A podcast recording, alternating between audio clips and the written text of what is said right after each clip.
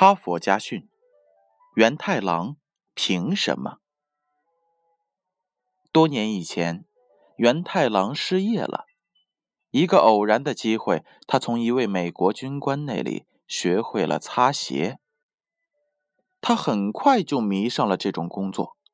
只要听说哪里有出色的擦鞋匠，就千方百计地赶去请教，虚心学习。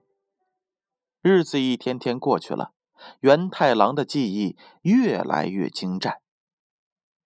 他的擦鞋方法别具一格，不用鞋刷，而是用棉布绕在右手的食指和中指上代替。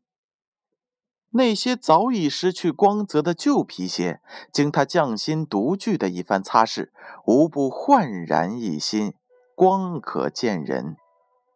在业余时间里，元太郎到各种档次的商场鞋柜参观，加深自己对各国不同品牌皮鞋的了解。他还经常到人群集聚的大街上，仔细观察人们穿着的皮鞋走路的不同姿态。就这样，元太郎逐渐形成了高深的职业素养。只要他与人擦肩而过，便能够知道对方的皮鞋品质如何，产自何处。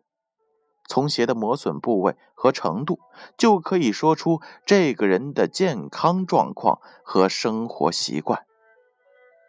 他的超群技艺打动了一家名叫凯比特的四星级饭店经理。他将元太郎请到饭店，专门来这里为顾客擦皮鞋。令人惊讶的是，自从元太郎来到了凯比特之后，演艺界、文艺界、商界乃至政界的众多名人，一到东京便去凯比特入住。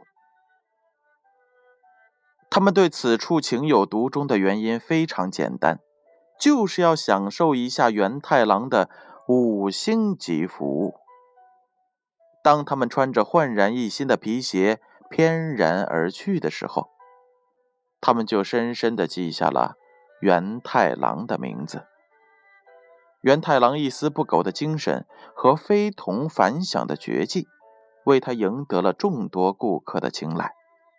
他的客户不仅来自东京、大阪、北海道，甚至还有香港、新加坡。马来西亚等等，在他简朴的工作室内，堆满了发往各地的速记鞋箱。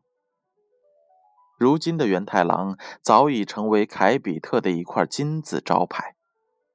然而，当初谁也想不到，一个擦鞋匠竟能拥有今天这样的成功。故事讲完了。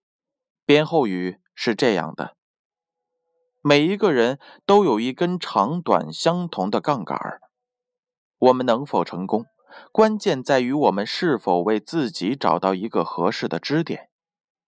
这个支点就是自己的身边，找到了，你就可以撬动地球。哈佛家训，建勋叔叔。与大家共勉。